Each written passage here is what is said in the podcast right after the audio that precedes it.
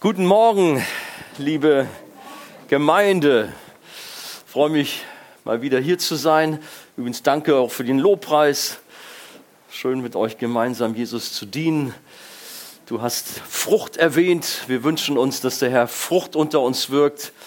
Ich war schon so gesegnet während der Autofahrt. Das ist so eine schöne Strecke hier nach Stade. Und da sieht man viele Früchte, die gerade geerntet werden. Ihr habt fruchtbares Land hier, schöne rote Äpfel.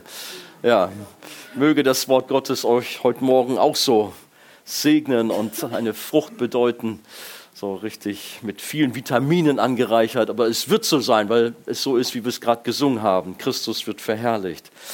Ja, wir leben in einer unruhigen Zeit voller Krisen, voller Sorgen und Nöte, die man berechtigterweise sich macht. Mensch, wie wird das mit meiner Heizperiode jetzt im Winter? Wie wird das alles werden mit dem Krieg in der Ukraine? Und, und, und. Corona will auch nicht von uns lassen. Das sind manche Dinge, die uns Sorgen bereiten. Die Menschen sehen sich nach Geborgenheit, nach Wärme, jetzt nicht nur nach Wärme von der Heizung her, sondern auch so untereinander. Nach Wärme ist leider auch viel Kälte, nach Liebe, nach Freundschaft, nach echter, guter, gelebter Gemeinschaft. So etwas kann man an verschiedenen Orten in der Welt finden, eine gute Gemeinschaft. Ich weiß nicht, was ihr für Erfahrungen habt. Da gibt es manche Gruppierungen, manche Initiativen, manche Vereine, Sportvereine. Ich habe selber viel Fußball gespielt oder mache es auch noch. Das ist auch so eine enge Gemeinschaft, wenn da so elf so richtig zusammenhalten durch dick und dünn und so manches erleben. Und dann gibt es den berühmten Kaninchenzüchterverein. Da sind wieder ganz andere Interessen, aber auch die haben Spaß zusammen und äh, ja, sind ganz eng zueinander. Oder ein Schützenverein und was es alles so gibt. Aber die größte und die stärkste aller Gemeinschaften ist die Gemeinde der Heiligen, der Kinder Gottes. Darf ich da schon mal einen Amen hören? Amen. Wenn ihr das glaubt. Und das ist nämlich ein Segen auch heute Morgen, als Gemeinde des Herrn zusammen zu sein. Das ist etwas ganz Besonderes. Die Gemeinde Jesu ist von Gott selbst ins Leben gerufen.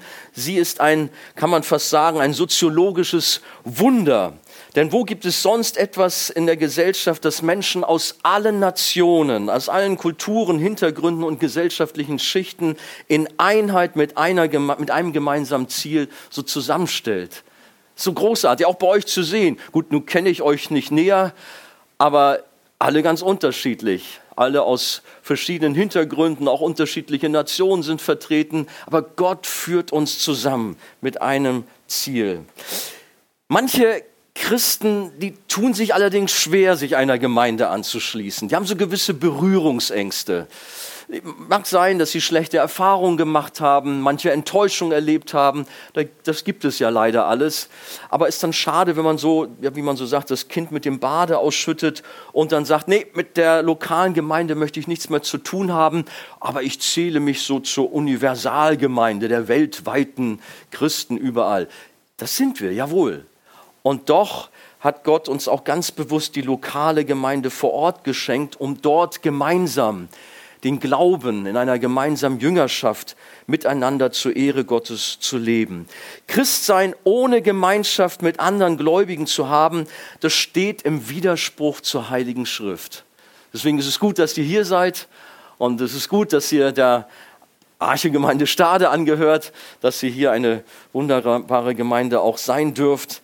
Als Gemeinde Christi sind wir ein lebendiger Organismus und die Bibel hat da sehr schöne Bilder.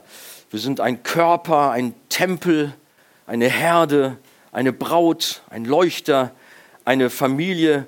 Das sind alles so Bilder, die den engen Zusammenhalt von Gemeinde deutlich machen. Die Einheit in der lokalen Gemeinde. Das heißt, ich habe heute meine Predigt überschrieben, die Gemeinde eins in Christus. Die Gemeinde eins in Christus. Es geht um Gemeinde, also heute Morgen. Wir werden da gleich einen Text aus Römer 12 lesen. Ähm, und äh, da ist auch, oder ist direkt vor meinem äh, Ver oder Verse, die ich lesen will, da heißt es, wir sind eins in Christus. Das heißt, eigentlich hätte ich den noch dazu nehmen wollen, weil ich wollte es auch nicht zu lang machen. Das heißt, ihr könnt euch schon mal auf den Abschnitt einstellen. Das ist nämlich Römer 12, 9 bis 16. Aber vielleicht noch kurz, das Thema Einheit ist natürlich sehr wichtig, deswegen auch diese Überschrift Eins in Christus, auch wenn es jetzt nicht nur um das Thema Einheit geht. Wir kommen ja gerade von dem 3. Oktober, diesem Fest der Wieder, äh, wie sagt man hier, die, die äh, Einheit in Deutschland. Das bewegt ja vielleicht mehr die Älteren, können sich daran erinnern, wie das war mit der Teilung, Spaltung, Trennung. Das war alles nicht so einfach. Umso mehr freut man sich, wenn auch man zusammensteht, wenn Einheit auch wieder hergestellt ist. In der Gemeinde ist Einheit sehr wichtig. Jesus betet selber sehr intensiv in Johannes 17, diesem hohepriesterlichen Gebet, für Einheit. Und äh, er wünscht sich so, und das ist ein Anliegen, dass die Einheit so genauso ist, wie er sie mit dem Vater hat. Und äh, wir haben natürlich Einheit hier im Gottesdienst heute Morgen. Wir haben Einheit auch in verschiedenen Dienstgruppen, die eine wichtige Rolle spielen im Hauskreis, äh, in den unterschiedlichen Bereichen, Arbeitsgruppen. Und der Kern der Gemeinschaft, der ist entscheidend, denn das ist der gemeinsame an Glaube an Jesus Christus, das Evangelium. Das hat uns zusammengebracht und das ist unser, ja, unser Fundament. Eine herzliche Gemeinschaft der Christen untereinander ist nur dann möglich, wenn auch die Gemeinschaft zu Christus gelebt wird. Und dann gilt auch das Versprechen von Jesus, wo zwei oder drei in seinem Namen versammelt sind, da ist er gegenwärtig. Ja, Gemeinde zeigt sich in besonderen Eigenschaften, an einer besonderen Qualität. Deswegen lasst uns doch noch mal aufstehen zum Lesen eines Textes aus Römer, wie ich gerade schon sagte, 12, die Verse 9 bis 16. Ein bekannter Text. Und wir, wir, lesen, also es geht um das Thema Gemeinde auch tatsächlich, auch wenn ich jetzt nur ab 9 anfange, also ab Vers 5 heißt es, wie gesagt, ein Leib sind wir eins in Christus als Gemeinde, aber ich lese mal so ab Vers 9 bis 16. Die Liebe sei ungeheuchelt, hasst das Böse, haltet fest am Guten, in der Bruderliebe seid herzlich gegeneinander, in der Ehrerbietung komme einer dem anderen zuvor. Im Eifer lasst nicht nach, seid brennend im Geist, dient dem Herrn, seid fröhlich in Hoffnung, in Drangsal haltet stand, seid beharrlich im Gebet. Nehmt Anteil an den Nöten der Heiligen, übt willig Gastfreundschaft. Segnet, die euch verfolgen, segnet und flucht nicht. Freut euch mit den Fröhlichen und weint mit den Weinenden. Seid gleichgesinnt gegeneinander. Trachtet nicht nach hohen Dingen, sondern lasst euch herunter zu den Niedrigen führen. Haltet euch nicht selbst für klug. Vergeltet niemand Böses mit Bösem. Seid auf das bedacht, was in den Augen aller Menschen gut ist. Ist es möglich, so viel an euch liegt, so haltet mit allen Menschen Frieden. Oder mit anderen Worten, seid eins. Das gehört nämlich dazu. Herr, wir bitten um dein Reden auch jetzt durch diese Predigt, durch dein Wort und danken dir, dass du selber hier gegenwärtig bist. Du bist das Haupt, wir sind die Glieder. Amen. Ja, setzt euch doch gerne. Ja, wir haben also in diesem Text, man merkt, es ist ein sehr praktischer Text. Da haben wir also eine ja, eine vielfache Aufzählung von Eigenschaften für eine lebendige, für eine gute Gemeinde. Ich habe jetzt mal so vier Punkte gemacht. Klassischerweise hat man oft drei, heute sind es mal vier. Aber eigentlich stecken da noch viele andere Sachen drin. Aber ich habe das mal so in vier zusammengefasst. Der erste Punkt, eine Gemeinde der Liebe sollen wir sein. Schaut in den Text. Die Liebe sei ungeheuchelt. Hasst das Böse. Haltet fest am Guten. In der Bruderliebe seid herzlich gegeneinander. In der Ehrerbietung komme einer dem anderen zuvor. Ich habe in einem Buch von dem amerikanischen Theologen John MacArthur gelesen, da ging das auch um das Thema Gemeinde, Gemeinschaft. Und er hat Folgendes im Hinblick auf die Gesellschaft festgestellt. Ich weiß nicht, ob das so richtig übersetzt wurde. Er hat da, also es fängt an, der, der, die Kneipe in der Nachbarschaft, aber ich habe gedacht, das mit der, mit der Kneipe, das passt gar nicht mehr. So müsste heute eher sagen, der, der Pub in der Nachbarschaft oder das Café in der Nachbarschaft ist wahrscheinlich die beste Fälschung jener Gemeinschaft, die Jesus Christus seiner Gemeinde geben will, hat MacArthur gesagt. Die Bar ist eine Nachahmung, sagt er weiter.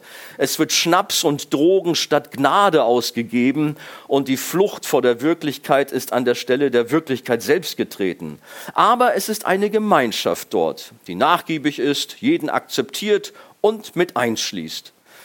Die Bar, der Club, das Café floriert nicht deshalb, weil die Menschen Alkoholiker wären, sondern weil Gott in das Herz des Menschen den Wunsch eingepflanzt hat, andere zu kennen und selbst gekannt zu werden, zu lieben und selbst geliebt zu werden. Und es gibt so viele, die diese Gemeindeimitation zum Preis von ein paar Gläsern Bier, Tassen Kaffee, was weiß ich, aufsuchen. Das war so John MacArthur, dass er sagte, ja, die Menschen suchen sich einen Gemeindeersatz. Wir wollen den Menschen den Weg weisen, was viel besser ist, wie eigentlich habe ich das ja schon eingangs gesagt, was die beste Art von Gemeinschaft ist. Die Menschen brauchen die Gemeinde Jesu. Mögen sie doch die Liebe Gottes kennenlernen. An der Liebe werden Christen erkannt, heißt es in Johannes 13. Erkennt man uns? Sind wir attraktiv für die Menschen da draußen, dass wir so ein, ein, eine Wirkung haben in die Gesellschaft, die sehen, ja, hier ist noch eine besondere Qualität, nämlich Liebe. Gottes Geist hat in uns Wohnung gemacht und dabei wurde auch die Liebe Gottes in unsere Herzen ausgegossen. Also wir sitzen hier heute zusammen und sind ein Tank gefüllt mit Liebe, idealerweise. Oder habt ihr Stress untereinander? Oder gibt es hier jemanden, der sagt, oh ja, ich sitze lieber da hinten, weil ich mit der Person auf der Seite nicht so viel zu tun haben möchte? Schaut mal, wir sind herausgefordert, eine ungeheuchelte Liebe zu haben. Und seid herzlich in Bruderliebe, wir haben es gelesen. Der Glaube an Gott ist eine Farce, wenn wir untereinander keine Liebe haben. Wenn die Liebe fehlt, dann fehlt alles. Wir haben dieses besondere Kapitel in 1. Korinther Kapitel 13 mitten eingebettet in den Dienst von Gaben, wo es heißt, wenn ihr keine Liebe habt, na, dann vergiss es. Dann ist es alles nur Lärm, dann ist es Schall und Rauch, das bringt dann alles nichts. Also Liebe ist wirklich sehr, sehr entscheidend.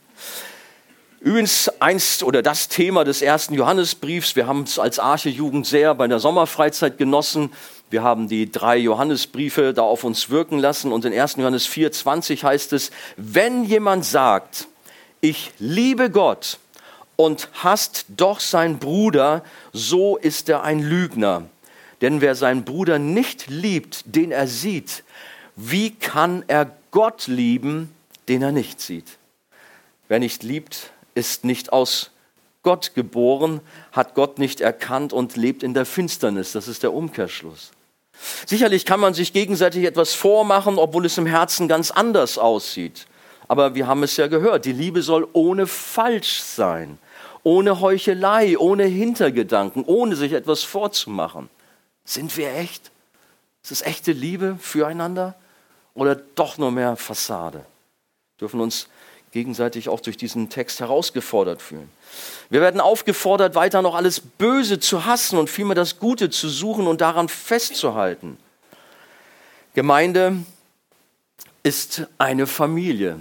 Die Familie, in die man hineingeboren wird, also auch die natürliche Familie zunächst mal, die kann man sich nicht aussuchen. Und ebenso ist es auch in der Gemeinde der Heiligen, in der Gemeinde Christi. Man kann sich zwar ja, die Gemeinde in seiner Stadt aussuchen, wenn es dann mehrere gibt, aber wenn man dann sich einer Gemeinde angeschlossen hat, dann ja, hat man doch so Glaubensgeschwister um sich herum, ja, die kann man sich dann auch wieder nicht so aussuchen. Man ist dann irgendwie so ein zusammengewürfelter Haufen. Menschen kommen hinein, mit denen man vielleicht besser kann, wo man sofort, wie sagt man, die Chemie stimmt und andere, ja, die sind ein bisschen vielleicht im Umgang anders, wie man das so gewohnt ist. Aber das gehört alles dazu.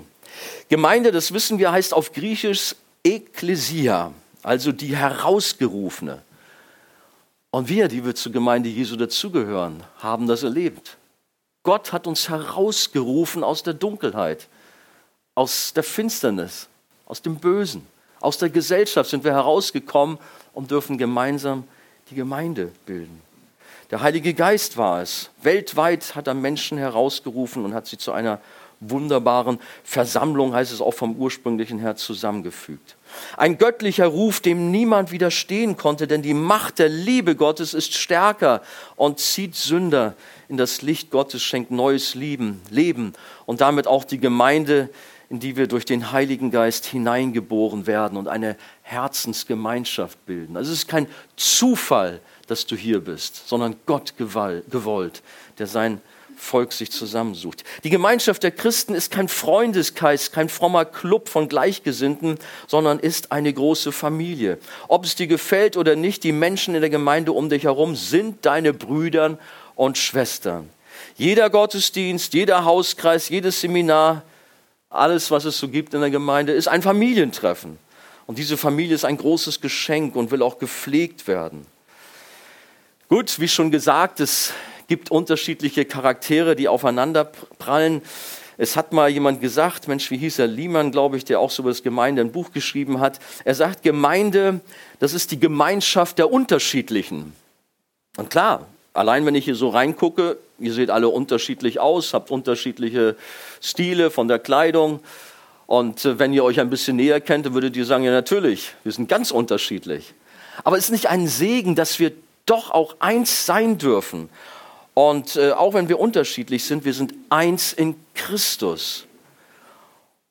Und wenn wir das noch nicht so verinnerlicht haben, dann möge uns der Herr auch heute helfen.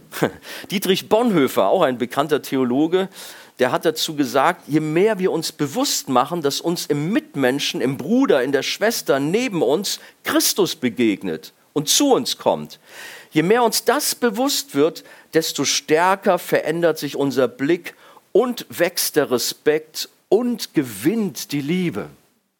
Also schau mal um dich herum und sieh dann Christus in dem anderen und nicht, naja, der macht immer so komische Sachen. Nein, sieh Christus in ihm. Und damit hat der andere sicherlich nach wie vor seine Macken und seine Schwächen, aber wir gehen dann doch anders miteinander um, mit viel mehr Respekt. Das ist ein wichtiger Punkt. Respekt sowieso, Ehrerbietung haben wir auch gelesen in unserem Text. Philippa 2,3 heißt es, tut nichts aus, Ehr, äh, aus Selbstsucht oder nichtigem Ehrgeiz, sondern in Demut achte einer den anderen höher als sich selbst. Auch das gehört mir hinein, wenn wir über das Thema Liebe sprechen, dass wir einander höher achten. Das heißt, von sich wegschauen, sich nicht so wichtig zu nehmen, sondern vielmehr den anderen entdecken, ihn ernst zu nehmen, wertzuschätzen, mit Respekt begegnen, ja sogar sich demütigen. Aber manchmal sind wir dann so mit einem Auftrag erfüllt, wir meinen, wir haben die Weisheit, wie heißt es so schön, mit Löffeln und so, ne? Und dann mit einem Sendungsbewusstsein, nein, ich habe recht. Wie ist es denn mal auch so gemäß hier, sich mal zurückzunehmen, Demut walten lassen? Das ist die Gesinnung, die Jesus hatte. Hochmut bringt zu Fall, auf die Demut kommt es an. Im 1. Petrus 5,5, da heißt es, ihr alle sollt euch gegenseitig unterordnen und mit Demut bekleiden. Denn Gott widersteht den Hochmütigen, den Demütigen, aber gibt er Gnade. Einander unterordnen, auch so ein Thema in der heutigen Zeit manchmal gar nicht so einfach, wenn man keine Autoritäten akzeptieren will. Auch die haben ja eh alle keine Ahnung. Wenn das in der Gemeinde so ist, auch die Pastoren, Ältesten haben alle keine Ahnung. Schlecht. Wir sollen uns auch da in der Leiterschaft zum Beispiel auch unterordnen. Der Kirchenvater Augustinus, der wurde einmal gefragt, was denn so die Grundprinzipien des christlichen Lebens sind. Er sollte dazu mal drei Dinge nennen. Vielleicht kennt ihr das schon. Ich habe das schon manches Mal zitiert, die mich kennen. Weißt du was, oder wisst ihr, was er gesagt hat? Nummer eins ist Demut. Gut, schreibe ich mit. Mal gucken, was als zweites kommt. Was kommt als zweites?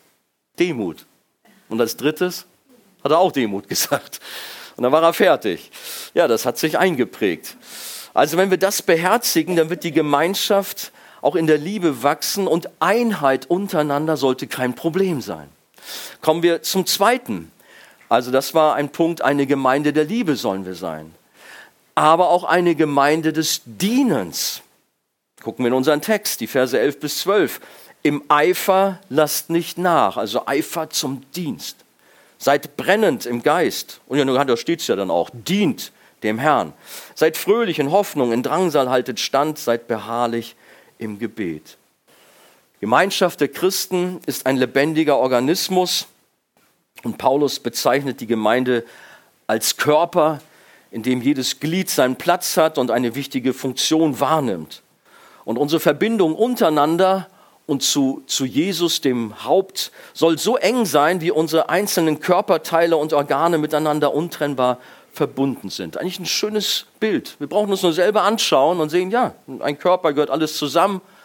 Meine Hand, ja, es gibt so Krankheiten, ne, wo irgendwie die Hand irgendwas macht oder der Fuß nicht so will, aber das ist dann nicht gesund. Aber ansonsten sind wir dankbar, dass alles zusammengehört und jedes Körperteil seine Funktion hat, damit auch alles gut in unserem Leben funktioniert. Gott hat jedem seiner Kinder mindestens eine Gabe, eine Gnadengabe mitgegeben.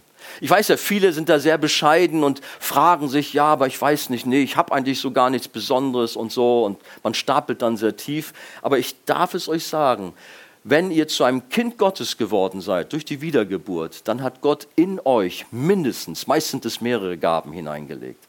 Die müssen sicherlich geweckt werden und so sich entfalten, aber ja, geht mal daran. Sagt nicht von vornherein, nein, bei mir hat der Herr was vergessen.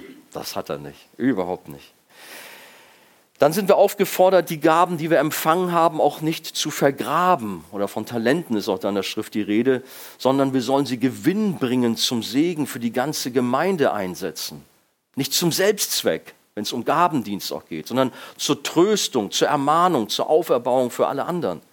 Im 1. Petrus 4,10 heißt es, dient einander jeder mit der Gnadengabe, die er empfangen hat, als gute Haushalter der mannigfachen Gnade Gottes. Ihr seid eine wunderbare Gemeinschaft der Gläubigen und jeder hat von Gott etwas mitbekommen. Und das dürft ihr hineinbringen. Wie ein bunter Blumenstrauß ist das dann. Oder ein anderes Bild, so ein, ein Zahnrad, ein Uhrwerk. Der eine ist vielleicht ein größeres Zahnrad, der andere kleiner, aber wenn ein Rädchen fehlt, dann bleibt die Uhr stehen, dann funktioniert das nicht. Und so hat jeder eine wichtige Funktion. Und dies alles, wenn wir so im Dienst sind, geschieht nicht halbherzig, so mit angezogener Handbremse, sondern engagiert. Eifrig sollen wir sein, voller Hingabe, mit dem Feuer des Heiligen Geistes in uns. Da steht es in unserem Text, Schlachter ist das, brennend im Geist zu sein. Vom Urtext habe ich nachgeschaut, das klingt ganz interessant. Wir sollen kochend im Geist sein. Seid ihr kochend im Geist? Kocht es nicht vor Wut oder was weiß ich, äh, in falschem Eifer irgendwie, sondern im Sinne Christi, im Geist, brennend im Geist, kochend im Geist. Das heißt, danach sollen wir uns auch immer wieder neu ausstrecken, denn mitunter, wir kennen es dann, ja, dann kommt man in so einen Trott hinein, aber dann darf man wieder sagen, Herr, gib mir neu eine Fülle von dir oder einen neuen Push, sodass es in mir sprudelt. Wir brauchen immer wieder die Kraft des Heiligen Geistes. Gott hat alles für uns gegeben und wir wollen aus Liebe für Gott alles für Jesus geben und ihm und damit einander dienen. Was es heißt zu dienen, das hat Jesus selbst im Leben mit seinen Jüngern uns hinreichend vorgemacht. Brauchen wir nur die Evangelien durchschauen. Und besonders gibt es eine Stelle, die ich da so mal heraus, ich meine, ich werde nicht groß drüber reden, aber Johannes 13, die Fußwaschung. Da hat er wirklich mal gezeigt, ihr Lieben, schaut mal, ihr kommt da mit dreckigen, staubigen Füßen rein und sie guckten, wo ist denn der Bedienstete, der es macht? Nein, Jesus selber hat es dann vorgenommen und das war ihnen fast unangenehm. Und als sie merkten, oder Jesus sagte, lass es mal geschehen, der Petrus dann allen voran, wie er so ist, ja, dann möchte ich nicht nur die Füße gewaschen haben, dann brauche ich ein Vollbad. Ja, das wollte dann Jesus allerdings dann auch nicht. Füße reicht. Aber so das Bild, sind wir bereit, dem anderen zu dienen? Oder ist bei uns eher mehr, ja, waschen schon, aber ich würde mal gerne einander die Köpfe waschen. Dem will ich mal Bescheid sagen. Das habe ich schon immer auf dem Herzen eigentlich. Nein, wir wollen die Füße waschen. Wir wollen einander dienen. Wir wollen das, was in der Gesellschaft nicht populär ist, da will man sich eher bedienen lassen. Nein, wir haben einen Dienstauftrag als Gemeinde des Herrn und wollen darin nicht nachlassen und uns engagiert einbringen und gemeinsam Reich Gottes bauen. So sind die Geistesgaben, wie ich schon sagte, nicht zum Selbstzweck gegeben, sondern zum Nutzen der Gemeinschaft der Gläubigen. Und man findet in der Schrift eine Fülle von, von äh, Begrifflichkeiten, wie wir füreinander da sind. Das heißt mal so ganz schnell, äh, ich rausche das mal so runter, wir sollen, na gut, das ist vielleicht noch manch einem nicht so, da heißt es, wir sollen einander unsere Sünden bekennen. Na, das ist ein bisschen unangenehm vielleicht manchmal. Ne? Jakobus 5,16. Und füreinander beten heißt es da auch. 1. Thessalonicher 5,11, da heißt es, wir sollen einander erbauen, auch in Römer 14,19. Oder einander ermuntern mit Lobgesängen. Ne? Also du machst nicht nur Lobpreis für dich selber, sondern du ermunterst auch den anderen damit. Epheser 5, 19. Die Last des anderen tragen, Galater 6, 2. Ich glaube, da habe ich sogar selber schon mal eine Predigt bei euch gehalten. Das ist etwas, wo wir praktisch werden können. Einander freundlich und herzlich begegnen, Epheser 4, 32. Uns einander unterordnen, haben wir auch schon erwähnt. Natürlich auch der Leiterschaft, Epheser 4, 21. Dem anderen Gastfreundschaft erweisen. Das kommt hier bei uns im Text, oder hatten wir auch schon gelesen. 1. Petrus 4, 9.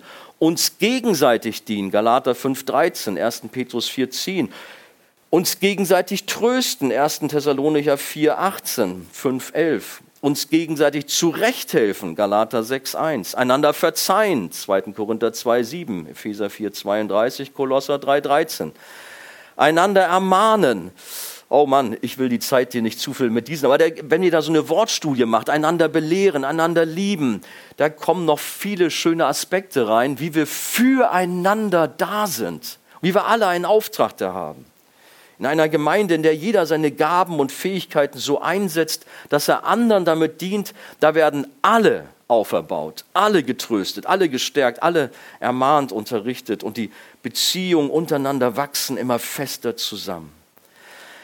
Eine lebendige Kirche ist immer da, in der sich Menschen gegenseitig in der Liebe Jesu dienen. Wir hatten mal vor einigen Jahren in Hamburg-Stellingen äh, den Slogan, lernen Sie eine lebendige Kirche kennen. Wir hatten es gut gemeint. Und wir sollen auch eine lebendige Kirche äh, sein. Ich weiß nur damals, da haben sich andere Kirchen auf den Schlips getreten gefühlt und haben dann der Arche unterstellt, wir sagen, wir sind die einzige, da haben wir gar nicht gesagt.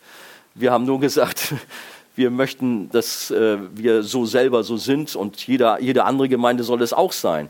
Aber ich denke, das ist ein wichtiger Aspekt, dass wir wirklich also sprühen voller Leben in der Gemeinde. Und wenn ich so von außen, ich bin ja nur selten mal hier, wenn ich das so mitkriege, ich freue mich sehr über die Arche Stade. Ich finde das ganz super, wie Gott hier wirkt und auch Menschen zusammenkommen und wie wirklich Leben da ist. Ihr seid eine lebendige Kirche zur Ehre Gottes. Gott segne euch da auch weiter. Ja, wir brauchen dazu die Kraft des Heiligen Geistes, haben wir kurz schon angesprochen. Und wie es in unserem Text heißt, wir brauchen besonders auch das Gebet. Wir sollen beharrlich im Gebet sein. Da ist oft so ein Thema, vielleicht, dass man so nach der Weise, wie es oft ist, so, so instant, so mal kurz ein Stoßgebet. Ja, das ist auch alles schön und gut und wir sollen auch nicht plappern wie die Heiden, heißt es an anderer Stelle. Und dennoch kommt hier so ein bisschen durch, uns auch Zeit nehmen, um Zwiesprache mit Gott zu halten, das Gebet zu suchen. Und sicherlich können, ja, vielleicht, weiß nicht, manche gibt es bestimmt gute Beter hier, aber manch einer hat bestimmt da noch Luft auch nach oben, wie man so sagt. Wir brauchen das Gebet. In 1 Timotheus 2, 1 bis 4 haben wir so eine ganz bekannte Schriftstelle diesbezüglich, wo es heißt, es ist der Wille Gottes, dass ihr als Gemeinde betet. Und jetzt kommt's, Insbesondere auch für die, die uns manchmal so nerven. Ich meine jetzt nicht die Glaubensgeschwister, sondern die da oben. Wir werden aufgefordert, für die Regierung zu beten, für die Könige, für die Obrigkeit. Auch das ein wichtiges Thema. Aber natürlich auch füreinander. Ohne Gebet wird der Dienst kraftlos und so kommt die Aufforderung hier nicht von ungefähr, beharrlich dran zu bleiben, ausdauernd im Gebet zu sein. Ja, das ist manchmal auch Arbeit aber es lohnt sich. Und ja, war es nämlich Martin Luther, der gesagt hat, ich habe viel zu tun heute, also brauche ich viel Gebet. So manchmal habe ich mich dann ertappt, oh Mann, ich habe so viel zu tun, und dann kommt man gar nicht zum Beten mehr. So, ne? Aber das Gebet ist wichtig. Kommen wir zum dritten. Gemeinde der Liebe, Gemeinde des Dienens und eine Gemeinde der Anteilnahme. Gehen wir wieder in unserem Text, die Verse 13 bis 16. Da heißt es nämlich, nehmt Anteil an den Nöten der Heiligen, übt willig Gastfreundschaft. Segnet, die euch verfolgen, segnet und flucht nicht, freut euch mit den Fröhlichen und weint mit den Weinenden. Ja, uns darf das Schicksal unseres Bruders, unserer Schwester nicht egal sein. Weiß nicht, guckt ihr manchmal so Tierdokumentationen, vielleicht der eine oder andere. Ich habe da letztens von Elefanten gesehen. Gerade fuhren wir hier hin, dann hieß es, auf der Autobahn 23 muss man aufpassen, da sind Tiere auf der Autobahn. Da habe ich dann gesagt, na, vielleicht sind es ja Elefanten. Wenn Sie nur Tiere sagen, na, die werden schon nicht sein, eher Rehe. Ne? Aber ich habe von Elefanten gelesen, die sind alles andere als dickhäutig. Also sie sind dickhäuter, sagt man schon, aber ist ja manchmal auch so ein negativer Begriff. Sondern sie sind sehr, sehr sensible Tiere. Sie kümmern sich rührend um einzelne Tiere, auch in der Herde. Sie, sie nehmen Anteil. Ganz interessant, wenn man da mal in die Tierwelt reinschaut, dass sich da so eine Elefantenherde um ein krankes Tier äh, schützend herumbegibt oder auch die kleinen Elefanten sind ganz besonders umsorgt. Das ist also manchmal ganz äh, schön anzuschauen. Aber wie viel mehr sind wir gefordert als Gemeinde des Herrn mit ganz viel Leidenschaft, intensiv füreinander da zu sein, Anteil zu nehmen. Wenn ein Glied leidet, dann leiden alle mit. 1. Korinther 6, 26. Kennen wir alle. Aber handeln wir auch danach? Oder sagen wir dann, naja, gut, ich bete für ihn. Oder so ist ja manchmal ein Spruch, wie geht? Ja, so und so. Ich denke an dich, ich bete für dich. Aber wichtig ist auch dann auch Handreichung vielleicht zu leisten, nachzufahren, dann zu bleiben, zu schauen, wie kann ich dann auch sehen, dass dem Bruder, der Schwester dort wirklich äh, Hilfe zuteil wird. Also, versteht mich nicht falsch, beten, wichtig, richtig, haben wir ja gerade gesprochen. Aber es kann manchmal auch so, ja, dann habe ich das los. Ja, alles klar, ich denke an dich und geht man seiner eigenen Geschäfte wieder nach. Nein, wir sollen wirklich Anteilnahme zeigen. Wir haben Krankheitsnöte in Familien, auch wirtschaftliche Krisen, die wir gemeinsam angehen und im Gebet schon auch tragen wollen, aber auch eben praktisch Hilfe leisten. Und da bin ich gerade in diesen Tagen sehr, sehr beeindruckt von der Ukraine-Hilfe zum Beispiel. Ähm, ich muss gestehen, das hat mich manchmal boah, tief getroffen, wie ich merke, da rücken Geschwister zusammen machen Zimmer frei, nehmen wildfremde Familien aus der Ukraine auf und, und teilen ihr Leben im Grunde. Manchmal ist es nicht einfach, habe ich auch mitbekommen. Das ist natürlich klar, das haben auch so alle ihre Ecken und Kanten und ihre Macken. Aber das hat, muss ich sagen, das ist also wirkliche Anteilnahme, den Glaubensgeschwistern gegenzubringen. Ihr wisst ja, wir haben ja da diese Partnergemeinden im Osten der Ukraine und haben da also auch eine besondere Fürsorgepflicht, denke ich, und versuchen auch zu helfen. Es gibt wohl niemand anderes, der sich mehr um die Gemeinde gesorgt und aufgeopfert hat, wie der Apostel Paulus. Wenn man so sein Leben auf sich wirken lässt und die Briefe so liest, dann merkt man, wie er mit Herzblut dabei war. Nicht nur bei den Gemeinden, mit denen er öfters zusammen war, so Philippi zum Beispiel, so, sondern eigentlich allgemein. Die Gemeinden liegen ihm am Herzen.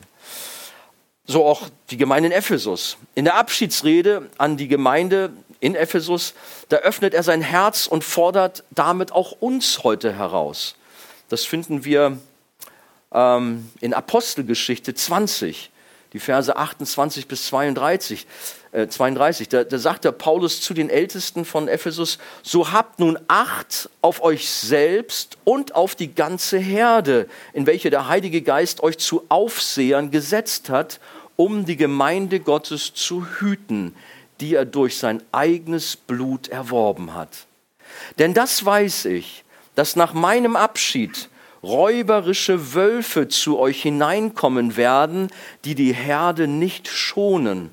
Und aus eurer eigenen Mitte werden Männer aufstehen, die verkehrte Dinge reden, um die Jünger abzuziehen in ihre Gefolgschaft. Darum wacht, und denkt daran, dass ich drei Jahre, das ist jetzt der Paulus, dass ich drei Jahre lang Tag und Nacht nicht aufgehört habe, jeden Einzelnen unter Tränen zu ermahnen. Und nun, Brüder, übergebe ich euch Gott und dem Wort seiner Gnade, das die Kraft hat, euch aufzuerbauen und ein Erbteil zu geben unter allen Geheiligten. Mit anderen Worten, um die Einigkeit zu wahren. Achtet auf euren eigenen geistlichen Zustand. So fängt er eigentlich an. Ich bin schon, oh gut, wir haben eine große Jugendgruppe. Ich wollte schon sagen, ich bin schon manchmal mit der Jugendgruppe oder wir als Jugendteam schon manchmal überfordert. Aber wir haben ja tatsächlich auch einige Jugendliche zu betreuen. Das ist also schon eine ganze Menge so.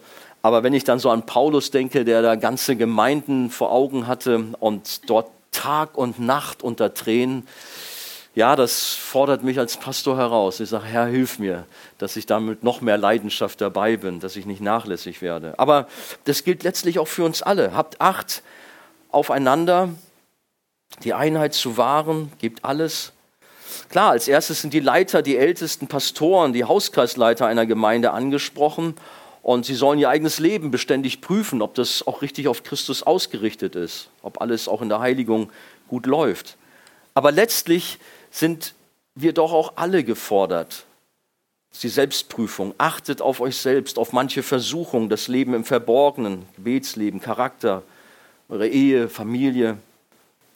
Gilt für jeden Christen. Also nicht nur, dass man sagt, naja, die Leiter, die sollen sich da mal auseinandersetzen. Nein, jeder ist gefordert. Aber natürlich sind besonders geistliche Leiter von Gott eingesetzt, um als Hirten über das Wort, über die Wahrheit zu wachen das Evangelium zu beschützen. Wir haben so viel Not.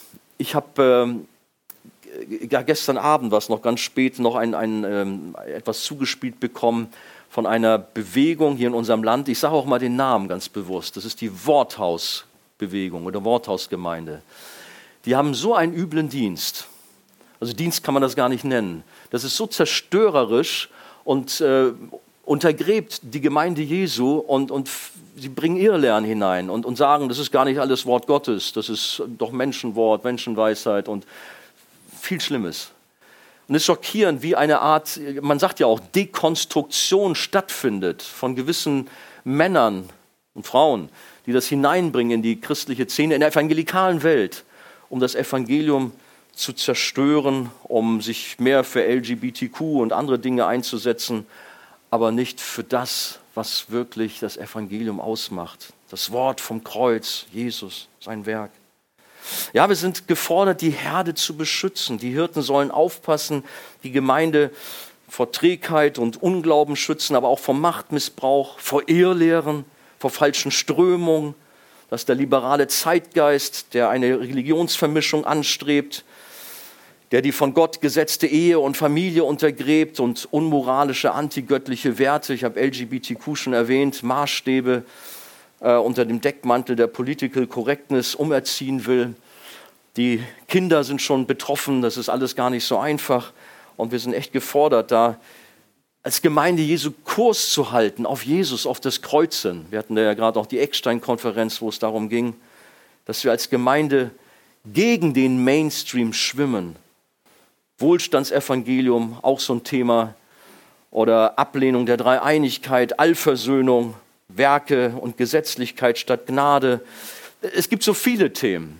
Und da müssen wir auch beten für unsere Leiterschaft. Hier Arthur, Falk, Matze, wie sie alle hier heißen. Betet für eure eingesetzten Leiter, die Gott euch gegeben hat. Aber betet auch füreinander. Wir haben ja alle Verantwortung da, aufzupassen und auch wirklich Kurs zu halten. Paulus äh, sagt, ah nee, Jesus, Entschuldigung, Paulus hat es auch, aber Jesus auch sagt es, Matthäus 7,15, hütet euch aber vor den falschen Propheten, die in Schafskleidern zu euch kommen, inwendig aber reißende Wölfe sind. Manches Mal haben wir da auch schon so unliebsame Erfahrungen gemacht. War schon so enttäuscht worden. Ich habe, ich weiß, eine, eine Familie, da dachte ich, wow, die sind so fromm, auch der Mann so ja, brennend im Geist und das klingt alles so toll. Aber wenn man dann später mal ein bisschen tiefer geguckt hat, ein Scharlatan ohne Ende, ein sektiererisches Verhalten, also wirklich so, wie es hier heißt, ein, ein, ein Wolf im Schafspelz. Gott möge uns bewahren. Ja, da gibt es in der Tat Leute, die sich so einschleichen in die Gemeinde, Sie gewinnen das Vertrauen der Herde, aber sind spalterisch, zerstören die Einheit mit Irrlehren, die gegen das Evangelium stehen. Und wenn sie entlarvt werden, dann reißen sie womöglich noch manch ein anderes Schaf mit sich. Und das müssen wir leider immer wieder auch in Gemeinden erfahren. Und es ist nicht einfach. Solche Wölfe heucheln, sie wären ebenfalls Schafe, sie sprechen eine fromme Sprache, verstehen sich auch so zu benehmen kommen nicht von außen, sondern sie kommen tatsächlich direkt aus der Gemeinde, verdrehen die Wahrheit und verführen die Schafe. Als Gemeinde des Herrn, ja, da sind wir da sehr betroffen und wir haben schon auch vom Thema Anteilnahme ge gehört. Wir sollen mit Weinen dem Nächsten zur Seite stehen. Die Bibel sagt, einander die Lasten tragen auch in solchen Schwierigkeiten. Ja, der Herr möge uns helfen, dass wir zusammenstehen in Einheit. Ich hörte von einem besonderen Wettlauf bei einer Behinderten-Olympiade. Der Startschuss fiel und der erste war den anderen bald weit voraus und es schien, es könnte ihm den Sieg niemand mehr streitig machen. Doch kurz vor dem Ziel stürzte er und kam ohne Hilfe nicht mehr allein hoch. Da kam schon der zweite heran, er lief aber nicht vorbei, sondern half ihm auf und hakte ihn unter und gemeinsam ging es nun weiter, aber nicht mehr so schnell. Ne? Wenn man sich unterhakt, kann man nicht so schnell laufen. Und so kamen die anderen und holten auf. Aber was passierte? Niemand lief vorbei. Alle hakten sich unter und gemeinsam liefen sie durchs Ziel. Ein wunderschönes Bild auch für uns als, als Gemeinde. Wir helfen einander und wir sind ja in diesem Lauf des Lebens und wir steuern auf Jesus zu. Und wie schön ist es, dass wir auch gemeinsam da unterwegs sein dürfen, einander helfen dürfen. Auch in Gastfreundschaft, das haben wir auch hier kurz erwähnt, das Thema Gastfreundschaft, da gibt es auch so einen herausfordernden Vers im Hebräer 13, vernachlässigt nicht die Gastfreundschaft, denn durch sie haben etliche ohne ihr Wissen Engel beherbergt. Schaut mal genau hin, wen ihr dann so bei euch zu Gast habt. Wer weiß, wen der Herr euch da ins Haus bringt. Das spornt also sicherlich an, die Häuser zu öffnen, Hilfsbereitschaft, Empathie zu haben. Wir wollen eine warme Kirche haben. Nicht wegen der Heizkörper, sondern von unserer ganzen Art und Weise eine Gemeinde der Anteilnahme sein und damit auch die Einheit demonstrieren. Kommen wir zum letzten. Oh ja, ich muss mich beeilen. Das ist noch der Punkt, nochmal genannt, eine Gemeinde auch der Einheit natürlich sein. Eine Gemeinde, eins in Christus, habe ich eingangs gesagt, in unserem Text, Verse 17 bis 18, seid gleichgesinnt gegeneinander, trachtet nicht nach hohen Dingen, sondern lasst euch herunter zu den Niedrigen, haltet euch nicht selbst für klug, vergeltet niemand Böses mit Bösem, seid auf das bedacht, was in den Augen aller Menschen gut ist. Ist es möglich, so viel an euch liegt, so haltet mit allen Menschen Frieden. Oder eben, also, ja, Frieden halten oder eben am Anfang seid gleichgesinnt. Paulus fordert auf und es gibt so viele Stellen in der Schrift, wo er dazu ermahnt, alle einmütig zu reden. Äh, 1. Korinther 1,10 zum Beispiel. Nicht Spaltungen unter euch sollen nicht sein ähm, sondern ihr sollt eines Sinnes äh, haben. Oder was haben wir noch? 2. Korinther 13, 11 zum Beispiel. Seid eines Sinnes, haltet Frieden. Oder Philippa 1, 27, ihr, dass ihr feststeht in einem Geist und mit einer Seele zusammen für den Glauben des Evangeliums kämpft. Zusammen, nicht gegeneinander. Oder 1. Petrus 3, 8, endlich aber seid alle gleichgesinnt. Und da kann man auch so eine Wortstudie machen. Da gibt es viele, viele Bibelstellen, die uns zur Einheit ermahnen, ermutigen. So die Frage an uns, helfen wir mit, die Einheit zu bewahren oder sorgen wir eher mal für Unmut, für Streit oder Spaltung? Ich sage euch, der Teufel findet leider immer wieder willige Handlanger. Und es ist traurig, wie oft von ihnen die Gemeinschaft gestört oder auch zerstört wird. Schlechtes Reden, destruktive Kritik. Kritik ist ja wichtig, aber konstruktiv, nicht destruktiv. Oder Lästern, ist ein Gift, das um sich greift, das, wo wir doch eifrig bemüht sein sollen, die Einheit zu bewahren. Und da gibt es auch diesen bekannten Abschnitt Epheser Kapitel 4, wo es heißt, ihr sollt eifrig bemüht sein, die Einheit des Geistes zu bewahren durch das Band des Friedens. Ein Glaube, eine Taufe. Ja, ihr kennt sicherlich diesen Abschnitt. Also wir dürfen uns herausfordern lassen. Wir dürfen uns herausfordern lassen, überhaupt von der ersten Gemeinde. Sie hatten so eine starke Gemeinschaft der Einheit und es heißt sogar, dass die Gläubigen ständig beieinander waren und allen Besitz sogar teilten. Apostelgeschichte 2, 44, 45. Damit genoss die Gemeinschaft der Heiligen sogar ein hohes Ansehen beim Volk, die das mitbekommen haben. Gottes Gegenwart war da. Es gab Wachstum. Der Herr tat, tat täglich hinzu. Ich habe eingangs von Bildern gesprochen. Gemeinde ist nicht nur eine Familie, sie ist auch die Braut. Wir haben in Epheser 5 diese herausfordernde Verse, dass der Mann wie Christus sein soll und die Frau wie die Gemeinde, die, die Braut. Also wenn man das so auf sich wirken lässt, denkt man, wow, da soll also Einheit sein, da soll wirklich etwas gelebt werden. Ich bin dankbar für unsere Gemeinde. Ich, das möge jetzt nicht falsch verstanden werden, nicht, nicht irgendwie jetzt stolz oder irgendwie sowas. Die Arche-Gemeinde in Hamburg, die Arche-Gemeinde in Stade, die Arche-Gemeinde in, in, in Hannover ist nicht perfekt. Wir haben Baustellen, gar keine Frage. Aber ich freue mich darüber, was Gott tut und das ermutigt mich auch. Jetzt die Muttergemeinde, wir haben ja dieses Jahr unser 75-jähriges Jubiläum. Ich weiß gar nicht, ob ihr das wisst. 75 Jahre sind wir schon alt. Ihr seid ja hier ein junges Küken hier in Stade. Ne? Äh, alt und ehrwürdig. Aber viele, viele Herausforderungen gab es im Laufe der Jahre. Und ich bin ja auch schon ein bisschen länger dabei. Aber ich habe doch gemerkt, wie Gott treu ist. Es ist seine Gemeinde. Wie er uns auch als Leiterschaft zur Seite steht oder auch dem äh, Mitglied zur Seite steht, wir kämpfen nicht allein, sondern Jesus, der gute Hirte, er ist der Oberhirte, der wacht darüber und er, er hilft. Wir, wir, fingen ja mal an mit zwölf Flüchtlingen aus Ostpreußen, damals 1900, was war das, 47 offensichtlich, kommt das hin, damals in so einem Klassenraum in der, in der Schanze. Und heutzutage, was haben wir? Über 900 Mitglieder, glaube ich, mittlerweile aus 50 Nationen. Tausende von Freunden in aller Welt als Unterstützer dürfen überall dienen.